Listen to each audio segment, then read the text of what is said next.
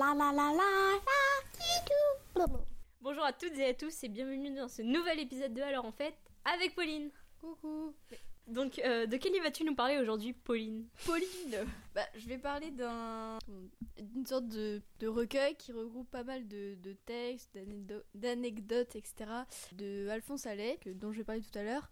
Et En fait, c'est pas lui... Enfin, les textes sont de lui, mais le livre n'est pas de lui. En fait, c'est quelqu'un d'autre qui a fait un recueil de tout ça. Enfin, il a pris les meilleurs. Et moi je vais vous parler de- des mémoires d'Adrien de Marguerite Yourcenar. À toi l'honneur Pauline puisque tu n'as pas été là depuis un bout de temps. Non, non, vas-y. On garde le meilleur pour la fin. Donc, euh, les mémoires d'Adrien sont, comme euh, l'indique le titre, des mémoires, euh, des fausses mémoires de l'empereur Adrien, l'empereur romain Adrien, qui tout d'abord fait une lettre à son petit-fils Marc Aurèle, mais euh, qui au fil du temps décide d'en faire une sorte de confession, un long récit sur euh, sa vie, sachant qu'il euh, va bientôt mourir. Tout d'abord, ce que je peux en dire, c'est que j'ai adoré le style d'écriture de Marguerite Yourcenar, que je trouve vraiment beau. C'était euh, poétique, on a quand même de l'histoire et euh, c'est un récit intéressant, même si je dirais qu'il y avait quand même des longueurs euh, un peu. Mais il faut dire aussi que j'étais pas dans les meilleures conditions. j'ai passé 10 jours à le lire, ce qui est assez Quand long pour à moi. Chicago? Oui, quand j'étais à Chicago, c'est-à-dire que je lisais deux pages par jour. Mais voilà, donc moi j'ai quand même trouvé que c'était un- une très belle fausse autobiographie. Enfin, il faut aussi. moi j'ai la Il y a version. pas 20 pages, hein.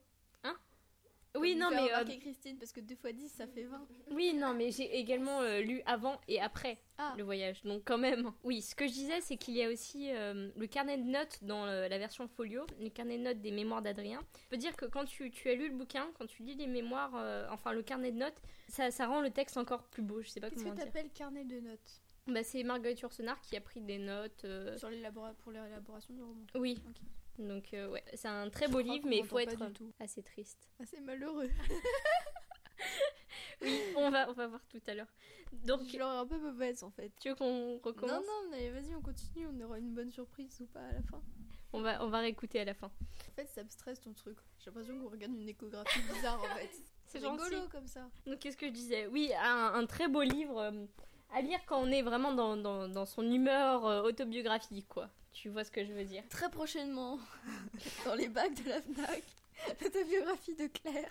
Qui est une belle Donc, image. c'est une édition, euh, c'est l'édition Folio, hein, 921, euh, Les Mémoires d'Adrien de Marguerite Yourcenar, et ça fait 300 et quelques pages. Donc, parle-nous un peu de ton livre, Pauline. Euh, alors déjà, c'est aux éditions Le Cherche Midi et euh, ce sont des textes recueillis par euh, Jean Orizet. Alors, Alphonse Allais est né à Honfleur en 1854 et il est mort en 1905, donc à 51 ans. En fait, il a écrit pas mal de petits contes, d'histoires, de, de pensées, etc. Mais enfin, c'est plutôt du... Peut-être pas du non-sens, mais c'est toujours très loufoque, on va dire. C'est quoi en fait comme texte? Bah, t'as de tout. Bah, par exemple, là, attends. Hé hé, j'ai mis un petit post-it. Alors, bah là, ça va. En fait, c'est plutôt des sortes de maximes ou de, pensées. Ça va de la société aux femmes, en passant par euh, les provinces, les armées, les sciences, etc. Et tu as des textes, des calembours, des maximes, etc. Mais enfin, c'est complètement dingue. Enfin, je veux dire, par exemple, t'as. euh, les inventions, c'est euh, fou. Ou alors, t'as, par exemple, dans les maximes, il y en a. Par exemple, le- quand on ne travaillera plus le lendemain des jours de repos, la fatigue sera vaincue. Petit truc comme ça, tu vois. Qu'est-ce que tu en penses du livre du coup? C'est rigolo, mais bon. C'est, enfin, je dis pas que c'est nul, mais c'est drôle, mais sans plus. Est-ce que tu C'est le conseillerais bien, mais- alors? Oui, oui, c'est, c'est rigolo, mais bon. C'est, c'est pas ce que, j'ai, ce que je préfère comme livre. Et il t'a coûté combien? 85 francs, 12,95€. D'accord. Voilà. Bon, bah c'était euh, c'était sympa d'en faire un podcast avec toi. hein. Ça faisait un bout de temps quand même. euh, ça fait combien de temps qu'on a- Longtemps. Longtemps. tu regardes encore euh, en fait l'enregistrement. En ça fait. serait- ça stresse. Donc, bah écoute, c'est c'est toujours. Ouais, je suis super contente de l'avoir refait avec toi et j'espère qu'on continuera comme ça. Donc, on se retrouvera la semaine prochaine, samedi prochain, pour un nouvel épisode de Alors en fait. Au revoir.